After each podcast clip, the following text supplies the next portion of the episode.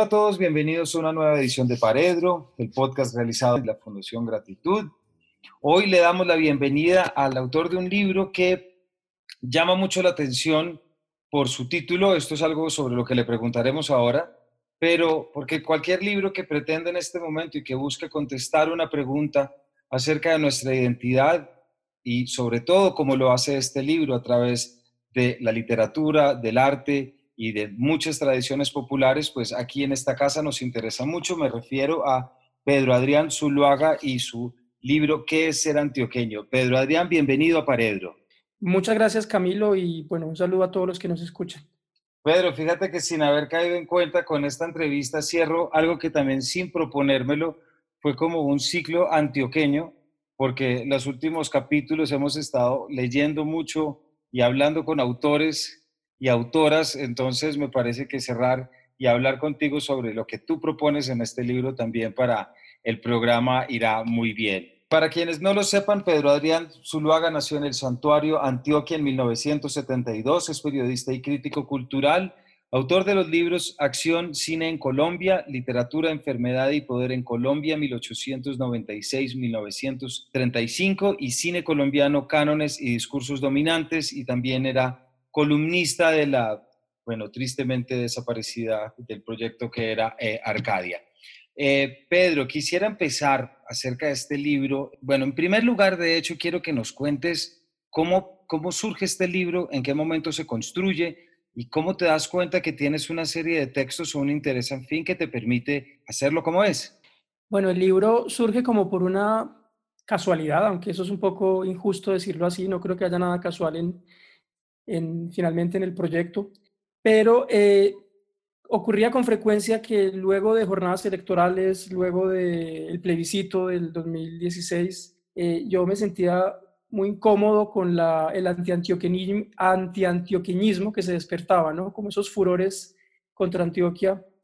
esa rabia, sobre todo de las redes sociales, y esa pregunta que, que surgía en esos momentos de por qué los antioqueños eran tan distintos, o, er, o, somos, o éramos tan distintos, o somos tan distintos. Básicamente, en esos casos era por qué votábamos como votábamos, por qué íbamos como en contravía del resto del país, cuál era esa excepcionalidad paisa o excepcionalidad antioqueña, que es una palabra que me gusta más que paisa. Entonces, eh, eventualmente yo reaccionando como a, a, esa incomodidad de que la identidad antioqueña se cristalizara, se volviera como una cosa monolítica, se caricaturizara y se la convirtiera como en, un, en una caricatura de lo reaccionario y lo conservador, pues escribí algunos, algunos posts y algunos comentarios aislados eh, en redes sociales que llamaron la atención de algún editor que fue el que me propuso llevar más adelante esa reflexión, organizarla, eh, darle cuerpo y publicar un libro donde precisamente se resaltara esa ambivalencia antioqueña, que yo creo que es una palabra con la que a mí me gusta mucho nombrar este libro, es como unas paradojas que atraviesan la identidad antioqueña, como que es muy difícil pensar la identidad antioqueña en una sola dirección y me, interesa, me interesaba más pensarla en todos sus matices, sus grises. Pero surge de ahí, surge de esta incomodidad que existía y que aumentaba cuando se levantaban estas corrientes de anti-antioqueñismo. Eh, y sobre todo también era como una idea que yo tenía de que, y que tenemos muchos, de que los verdaderos antiantioqueños, los más agudos antiantioqueños somos los propios antioqueños, los que hemos creado la fisura del mito antioqueño, la crítica del mito antioqueño, hemos sido también los antioqueños,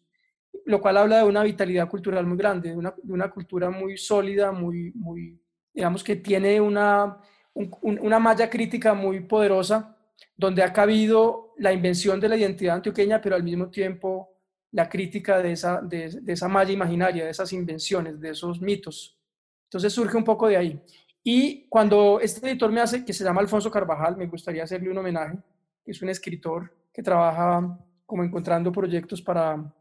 para Random House. Eh, cuando él me, hace la propuesta, eh, yo me di cuenta que efectivamente había escrito mucho, no solamente post, sobre Antioquia y sobre, y sobre autores antioqueños, eh, escritores antioqueños, cineastas antioqueños. Entonces, que esta, esta reflexión sobre Antioquia no era reciente ni correspondía a un, a una coyuntura electoral, sino que evidentemente era algo que me atravesaba como intelectual, digamos, como crítico cultural. Yo había pensado mucho la identidad antioqueña en personajes como Tomás Carrasquilla, como Víctor Gaviria, como Félix Ángel, como León Zuleta, y que realmente había todo un cuerpo de producción cultural que iba en esa dirección. El libro efectivamente no es una recopilación de textos precedentes, no es una antología de textos, es un, es un libro nuevo, pero me di cuenta que había mucho camino recorrido en mi reflexión sobre Antioquia. Y, bueno, ese es como el origen del libro. Todo lo demás, la estructura, lo que, de lo que seguramente hablaremos, la idea de la casa como analogía que, que organiza el libro, pues sí es nueva, sí, sí aparece como en el camino de pensar qué estructura darle a una pregunta arriesgada hoy en día, que es la pregunta por una identidad regional. Pues fíjate que Pedro, justamente te, me adelantaste a lo que iba a ser la próxima pregunta porque tu, tu libro pues se monta en una estructura que es muy bonita. Mi familia no es antioqueña, es países de Manizales eh, y entonces entiendo muy bien lo que es la casa y sobre todo estas casas de, de la región. Y además me parece muy valioso porque ya la casa en sí misma no te sirve para armar el libro, sino también para hablar de algo muy propio de lo que es esa cultura. Entonces quisiera, ya metiéndonos, si nos puedes hablar un poco de lo que es esa casa, no solamente dentro de tu libro, sino fuera en lo que es la identidad antioqueña. Bueno, sí, efectivamente, yo quería hacer un ensayo porque me parece que confío mucho en el ensayo, en la, posibilidad de especular de crear conocimiento a través de la especulación. Es decir, no algo sistemático, no, una historia cultural exhaustiva de, Antioquia. No, esa era, no era esa mi intención. No creo que hubiera sido capaz de hacerla eh, por el tiempo y por, mi propia formación, más de periodista que de, no sé, que un intelectual metido como en archivos y en, y en otro tipo de investigaciones más académicas. Entonces me interesaba, por una parte, probar el ensayo como género, pero también dotar a ese ensayo de algo que iba entre la autobiografía, sin que sea una autobiografía, pero donde poder hablar a partir también de la experiencia personal. Yo hablo de la convivencia espiritual, un poco tomando, tomando prestada esta insinuación que hace Ezequiel Martínez Estrada en un libro que a mí me fascina, que es eh, La cabeza de Goliat, Microscopía de Buenos Aires, entonces, como pensar como la convivencia espiritual de, de alguien como yo en una cultura y una convivencia espiritual que no es ni amor ni odio, sino que va precisamente entre lo uno y lo otro, ¿no? Como estar, analizar una identidad desde adentro, perteneciendo, siendo atravesado por esa identidad y siendo atravesado de una manera radical, no desde afuera, ¿no? Como que no, no, no pretendía hacer un, un análisis frío de la identidad antioqueña y pretendía y lo quise así, preservar pues la pasión y, las, y unas preguntas que me, que me incumbieran, que tuvieran que ver con, con lo que yo mismo he experimentado. Por eso en el libro hay con frecuencia alusiones personales propias que tienen que ver con mi propia vida. Mm, lo hablábamos fuera de micrófono, por ejemplo, el momento en que de la muerte de Pablo Escobar, alusiones a mi padre, a mi familia. A mí eso me parecía muy interesante y que eso no fuera contraproducente con un análisis también cultural y con una vocación ensayística, como no, que el libro no terminara solamente en la certificación de una experiencia personal, pero que fuera entre lo uno y lo otro, entre lo personal y lo colectivo, entre lo privado y lo político. Eh, esas flexibilidades me interesaban mucho explorarlas. No sé si te respondí. No, no, no, sí, porque la, la verdad es que cuando entras a, a, investigar y, sobre todo a especular, como bien lo dices, sobre sobre e, este tema que atraviesa, pues siempre cuando se hace desde la propia experiencia, pues no, no solo se entiende mejor, sino que la escritura eh, queda, queda, queda mejor y más uno lo entiende así. Y quisiera, Pedro, que nos contaras ahora, cuando tú arrancas ya y son las primeras páginas de tu libro, y es una cultura que es absolutamente fascinante. Yo me pregunto qué tanto se conoce en Bogotá o como eh, en, verdad como a los niveles en los que tú lo llevas, y es todo lo que es la tradición de los colonizadores, por lo tanto la relación que tiene lo antioqueño con el paisaje, con lo natural. Tú arrancas con un cuadro que es una referencia, que es Francisco Antonio Cano en Horizontes. Entonces, si nos pudieras contar un poco sobre qué encontraste echándole el ojo a toda esta tradición de colonizadores y cómo, cómo fue visitarlo ahora y sobre todo después de ese impulso por, por el anti, antioqueñismo del cual nos estabas hablando ahora? Bueno, es que Antioquia se reinventa, palabra que está muy de moda hoy en día. Antioquia se reinventa como región y como identidad en el siglo XIX, desde finales del siglo XVIII, con el, el regenerador Moni Velarde. Era una zona muy pobre, era una zona, digamos, por, sus propias, por sus propias condiciones geográficas muy aislada, eh, de escasa agricultura, eh, donde era una de las zonas más pobres del país y donde pues realmente la historia colonial antioqueña que ha sido muy investigada es completamente distinta a, lo que empezó después a partir de la colonización, del fenómeno de la colonización antioqueña que partió de ciudades como Sonsón y Abejorral y cubrió, digamos, todo el suroccidente de Colombia, ¿no? Eh, es un proceso que a mí me parece fascinante, muy, muy complejo, no hay una sola manera de... Los historiadores mismos no se ponen de acuerdo en el sentido de la colonización, por supuesto, en, esa, en ese empuje de una cantidad de gente movida por la pobreza y por la necesidad de transformar las condiciones materiales de la existencia, en esa aventura que fue esencialmente moderna, una aventura modernizadora, modernizadora, eh, de progreso material, pues por supuesto eh, eh, es, esa, esas masas de, gente que, que fueron las que emprendieron el proceso colonizador, se enfrentaron en el camino con otras poblaciones, como las poblaciones campesinas y afro e indígenas,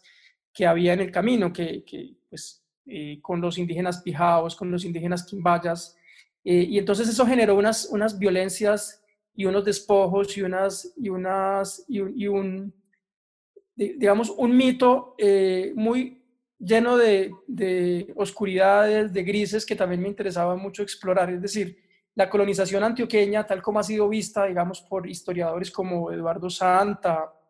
o como James Parsons, o como Catherine Legrand, que son todos personajes que yo cito en el libro, es un fenómeno en algunos casos muy, muy exaltado, en el caso de Eduardo Santa, por ejemplo, eh, es como visto como una épica eh, que tiene que ver con su, la propia eh, historia personal de Santa, de, de, los colonizadores antioqueños del Tolima, por ejemplo, de donde él viene. Pero en otros casos, en investigaciones más académicas y más modernas y más recientes, pues se ha, investigado como todos esos pliegues y todos esos matices de la colonización y cómo en la colonización antioqueña participó el Estado, por un lado, favoreciendo a los colonizadores a través de las entregas de títulos de propiedad, pero por otro lado el Estado también fue, pero los antioqueños o ese, movimiento de población también de algún modo eh, se aprovechó de las falencias del Estado, ¿no? Y me parece que ahí creció un sentimiento muy esencial en la identidad antioqueña, que es un sentimiento de rebeldía, de, rebeldía contra el Estado, como un, sentimiento de individualismo, me gustaría llamarlo fundamentalmente así. Un individualismo que persiste hasta hoy en día y que se ha transformado del individualismo de los colonizadores, esta idea de que eh, el hombre se puede hacer a sí mismo, de que puede construir con su propio esfuerzo, eh, un destino y transformar las, las, condiciones de la existencia y que el Estado efectivamente ayuda, pero sería ideal que no existiera, o sea, como que una especie de sospecha contra el papel del Estado o una sospecha sobre el papel del Estado. Entonces me parece que eso, eso no solamente explica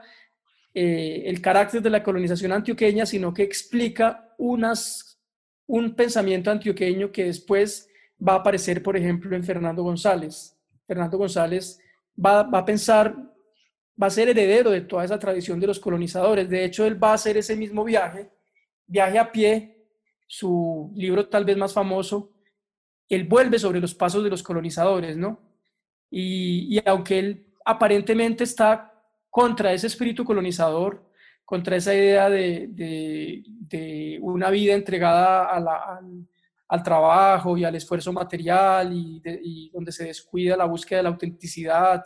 eh, y donde se descuida el cultivo de los placeres y la sensualidad, pues Fernando González finalmente va a estar como atravesado por esa ambivalencia, porque él finalmente también, también, también participa, por ejemplo, de esa idea de, de la construcción de sí mismo y del individualismo y de la sospecha y de la sospecha del papel del Estado. Y en, un libro como su tesis de grado, El derecho a no obedecer, que se publica en 1919 como una tesis, pues va a hablar de eso justamente. Entonces yo hago una genealogía cultural de, esas ideas que recorren la identidad antioqueña, que tienen que ver con el individualismo, eh, que tienen que ver con la, la, sospecha frente a toda autoridad, y pues la principal figura de autoridad eh, indudablemente es la del Estado, ¿no? Entonces para mí todo eso recorre el libro eh, en el sentido de, de, un, de una tensión entre, entre un autoritarismo que por otro lado existe, o sea, una idea un poco de, de una Antioquia muy conservadora, de un nido de conservadores que también existe, pero una Antioquia rebelde frente a formas de autoritarismo como el, como el autoritarismo estatal. Eh, y entonces yo hago ese recorrido, digamos, desde la colonización antioqueña, eh, pasando por fenómenos como los de la filosofía de Fernando González, llegando a fenómenos como el narcotráfico, y terminando, eh, bueno, eso no lo pude hacer en el libro, pero me, interesaba, me interesa mucho eh, cómo, por ejemplo, eso explica el actual mito del emprendedurismo, ¿no? Esta idea del emprendimiento, de los emprendedores, ¿no? Eh, ¿no? De los emprendedores que piensan que pueden, que no quieren que les regalen nada, que, no, no, quieren que el Estado participe y decida en sus vidas, entonces yo pienso que eso todo tiene que ver con el conservadurismo político de los antioqueños, que tiene un origen, tiene un pie muy fuerte en el individualismo y en esa noción de que pueden hacerse una vida donde el Estado participe lo menos posible. Y para mí ahí hay una línea de, entendimiento de la historia social, política, eh, cultural y económica antioqueña. Pues justamente te quería preguntar, Pedro, ya que estás mencionando a Fernando González y la, y la importancia que tiene dentro de, la, de toda la tradición. Hay una página, este es el capítulo de Irse de la casa, en la que te refieres, y también quería si nos podías contar un poco para nuestros oyentes cuando te refieres a otra parte, eh, que se fue desde otra parte, antes llamada la huerta del alemán, que el filósofo envigadeño alternativamente abrazó y sacudió a sus coterráneos otra parte se erige desde entonces como emblema de ese dar la espalda que una y otra vez se ha repetido como gesto característico de espíritus antioqueños demasiado sensibles como para simplemente irse o quedarse a secas. Si nos puedes profundizar en esa imagen tan, tan bonita. Bueno, entonces, lo que, lo que creo que es una característica del antioqueño es justamente el, el nunca, estar, el nunca estar conforme o sea, estar atravesado por una tensión entre el deseo de quedarse y el deseo de salir, ¿no? Eso mismo explica la colonización. Obviamente, pues eh, lo que sacó a los antioqueños de, su departamento fue fundamentalmente la pobreza, la necesidad de, encontrar formas de supervivencia y de evadir y, espantar el, el, fantasma de la pobreza. Pero bueno, entonces, lo que, lo que creo que se va a reproducir ya no solamente en la vida económica, sino en la vida cultural, es una permanente, eh, un permanente, una permanente inestabilidad con, con el hecho de echar raíces. Por un lado, un deseo muy fuerte de quedarse, eh, que se manifiesta en el arraigo por la tierra, en el deseo de construir una casa precisamente, eh, y eso acompañado de un deseo igual de, igual de pertinaz de irse, estarse todo el tiempo yendo. Eh, Fernando González hizo lo propio, Fernando González también se fue, Fernando González también salió, Fernando González pues estuvo, viajó, mm, hizo su viaje a pie, fue embajador de, y fue diplomático, es decir, intentó salir de Antioquia, pero terminó volviendo. Entonces en él se manifiesta como una persona tan sensible como lo era, pues se manifiesta esa ambivalencia entre irse y quedarse, y él hizo las dos cosas. Hay una cosa que a mí me interesa mucho de la cultura antioqueña y es esa, ese final de algunos personajes importantísimos, eh, que es ese final, ese, ese regreso a Antioquia, ese regreso a Antioquia de Fernando González, por ejemplo, para encerrarse en otra parte, ese regreso a Antioquia eh, de Fernando Vallejo en este momento, eh, para, pues, para estar ahí después de haber renegado de Antioquia y de, haberse, de haber vivido en el exilio tanto tiempo, ese encierro de muchísimos personajes antioqueños que intentaron hacer revoluciones culturales, como María Cano, por ejemplo, que terminó encerrada en una casa en el centro de Medellín después de haber, digamos, creado las bases del sindicalismo en Colombia, eh, como Débora Arango, que es una figura que de la cual quisiera haber podido hablar mucho más, que renueva y escandaliza y, sacude los hábitos y las costumbres eh, antioqueñas, pero que también termina al final de su vida encerrada en Casablanca, en su casa en la frontera entre Envigado y Medellín. Es decir, hay como una cantidad de personajes antioqueños que intentan expandirse, salir, remover, escandalizar, pero que de alguna manera la propia fuerza, algo, algo muy fuerte que tiene Antioquia los termina otra vez replegando sobre Antioquia y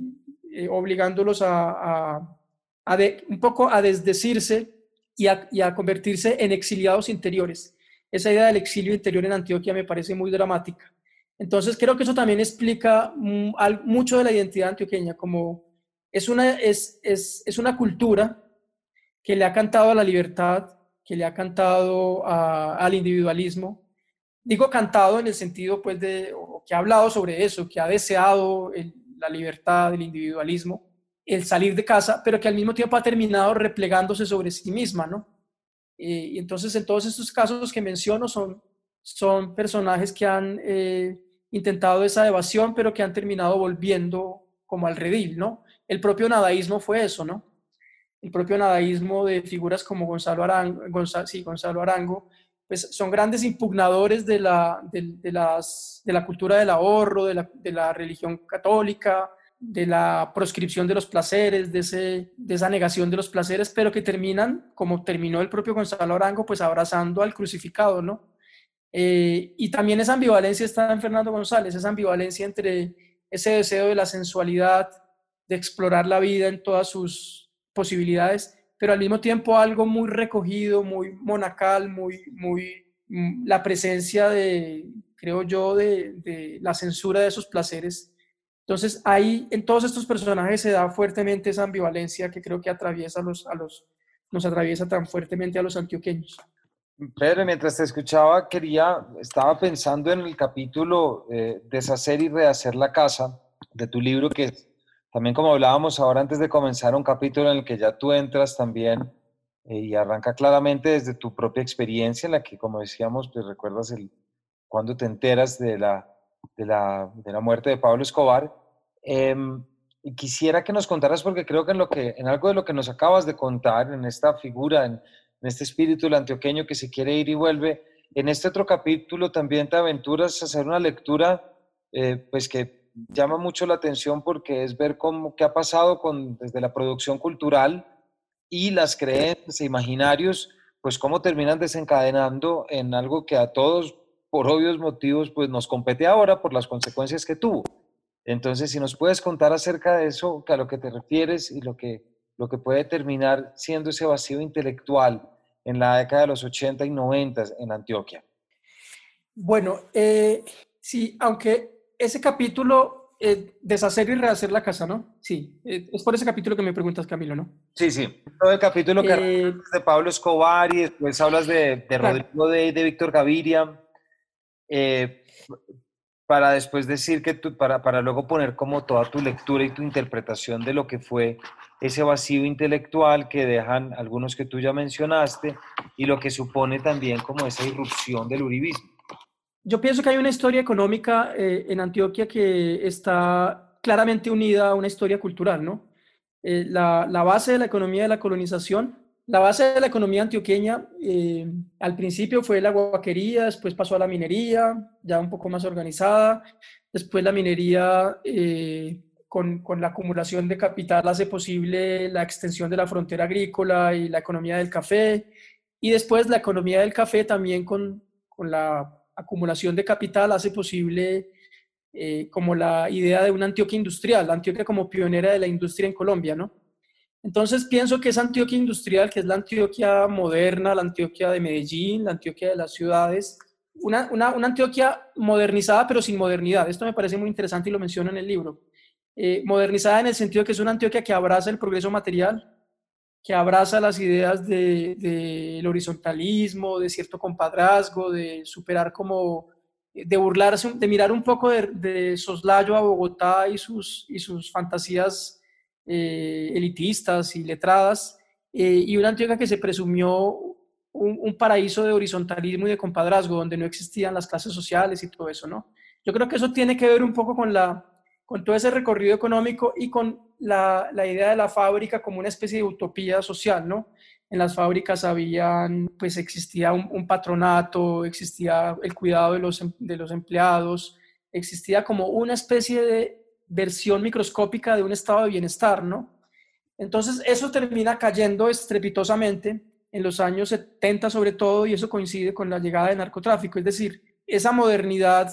esa modernización finalmente cede y da paso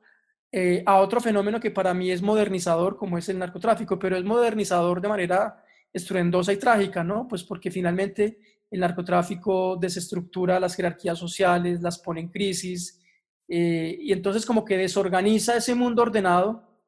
y yo menciono en el libro que es como una gran fiesta, lo que se produce con la llegada del narcotráfico es como una orgía colectiva, donde todo parece posible, donde hay como un desorden de, de las relaciones eh, sociales, económicas, pero también hay una gran fiesta, ¿no? Hoy en día, pues en este, en este intento de reconstrucción de Antioquia, de, de reconstruir la identidad antioqueña, de reconstruirse eh, como un poco negando eso que pasó, eh, se ha malentendido, creo yo, y se ha asumido esa memoria del narcotráfico de una manera muy grave, muy, muy, como una idea de que tenemos que olvidar todo eso, pero yo siento que en el fondo profundo de cada antioqueño hay una idea de que esos, en esos tiempos todo era posible, había como una, una sensación de, de potencia, de que todo era posible, todo estaba, pues todo era posible en el orden de lo material, eh, el dinero permitía eh, cualquier cosa. Y, bueno, entonces me parece que esa gran fiesta tuvo que ver como un poco con la idea de un Pablo Escobar que vino a desorganizar la casa. Esa casa ordenada que se había construido, legislada por una autoridad paterna y de la que también hacían parte los intelectuales, una serie de intelectuales que pienso yo que cumplen una función reguladora de ordenar la manera de que se tiene que vivir en sociedad eh, con, digamos, como encontrar unos acuerdos para vivir en sociedad. Entonces, para mí, el narcotráfico pone en crisis todo eso. Primero es una respuesta a la crisis de la fábrica, de la fábrica antioqueña, como es esa especie de utopía social de camaradería, de compadrazgo. Eh, y por otra parte, pone en crisis la idea de ese mundo ordenado donde eh, de intelectuales, la mayoría hombres, la mayoría blancos, eh, por no decir que todos, es decir, pertenecientes a, las clases eh, privilegiadas, ¿no? Entonces el narcotráfico desestructura todo eso, entonces yo creo que coinciden en, los años 80 se, se da un fenómeno muy interesante en Medellín, que es la confluencia de esa emergencia del narcotráfico con ese poder desorganizador eh, tan fuerte que, tuvo, y también como con la caída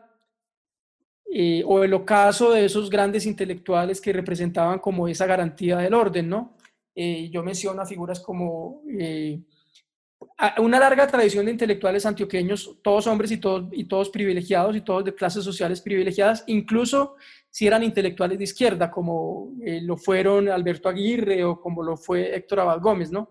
Intelectuales de izquierda, pero que pertenecían en cualquier caso a las clases privilegiadas y la emergencia al lado del narcotráfico de un nuevo tipo de intelectual y de un nuevo tipo de demandas sociales que tenían que ver con el, por ejemplo, con la figura de León Zuleta, es una figura muy interesante porque es este personaje que es un intelectual, pero es al mismo tiempo un hijo de obreros. Eso no había pasado en Antioquia para mí, o sea, los intelectuales pertenecían a las clases privilegiadas. Y León Zuleta, gracias a la educación pública, gracias a la Universidad de Antioquia, pues plantea un remesón en la cultura. No es una figura muy conocida, pero para mí es muy significativo que él sea un intelectual que está recogiendo toda esa tradición de la universidad pública y de, los hijos de obreros que se, pusieron, que se pudieron educar y que al poderse educar plantearon un nuevo tipo de, intelectual. Eh, pero entonces finalmente lo matan, ¿no? Bueno, en los años 80 matan a Héctor Abad Gómez también. Eh, no sé si recuerdas, Camilo, que en, el bolsillo de, la chaqueta de Héctor Abad Gómez, bueno, eso lo menciono en el libro, ahí aparece una lista, ¿no? Una lista de personas que los paramilitares van a asesinar. Ahí estaba también Alberto Aguirre. eh, que finalmente logra escaparse de la muerte porque se exilia en España. Pero entonces me parece que lo que se está dando ahí es eh, efectivamente un momento muy particular en Antioquia, que es el de la limpieza social. Y en esa limpieza social eh, caen muchos intelectuales también, de, los, de los intelectuales que nacieron en otras clases sociales como eh, precisamente León Zuleta y, y Freidel, el teatrero. Son dos personajes que fueron asesinados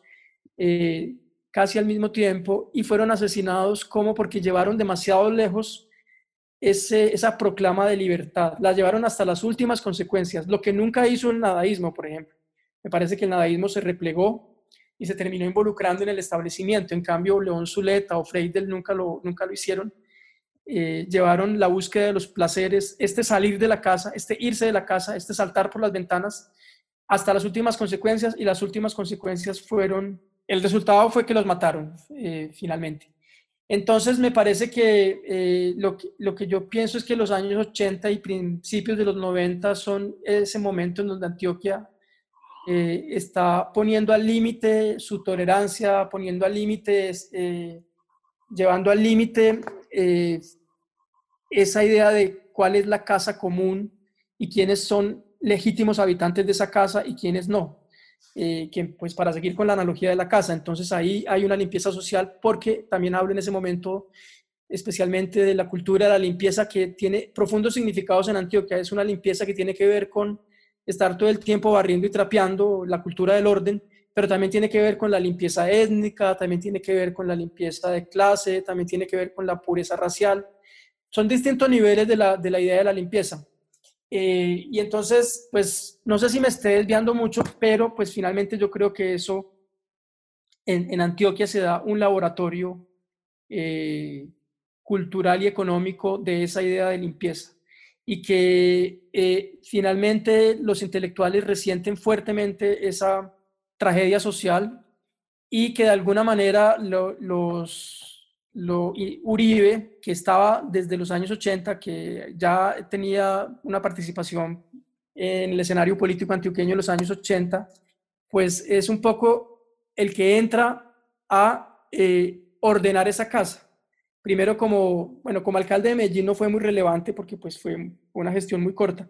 pero sí como gobernador de Antioquia, yo creo que él finalmente, él es el, si, si Pablo Escobar es el que desorganiza la casa, con todo lo festivo que tiene esa desorganización, con todas las potencialidades y, las promesas de ese desorden, promesas de justicia social, promesas de quitarle a los ricos para darle a los pobres, pues finalmente el que llega a reordenar la casa es, es Uribe. Eh, en un momento en que sí creo que hay una gran carencia de referentes de, figuras de autoridad moral en, en, Antioquia, pues precisamente por la muerte de Héctor Abad Gómez, por la gran eh, el asesinato de muchos defensores de derechos humanos. Entonces hay una crisis de liderazgo, de, liderazgo social e intelectual que me parece que Uribe entra a capitalizar. Bueno, esa es como una, a grosso, grosso modo, como esa, esa, esa, tensión que se, da ese capítulo, eh, que se da en ese capítulo entre esas pulsiones de muerte, esas pulsiones eh, de, de, de, muerte y de, y de, fiesta, porque el narcotráfico fue una, una fiesta que terminó en muerte, o sea, fue una pasión que terminó en muerte. Y finalmente, como, o sea, como que en, el narcotráfico se desata toda esa voluntad de desperdicio, de, de, pasión, en el sentido último de la palabra pasión, que también, que también tiene que ver con la pasión religiosa, con la muerte. Y creo que Uribe llega a ordenar, a legislar de un, nuevamente sobre el orden de lo posible, a legislar en el orden de lo posible, que es lo que es permitido, eh, regular los placeres. Finalmente es un soberano, es un soberano que, cuya misión es esa, regular el acceso a los placeres, el acceso a, la vida y a la muerte,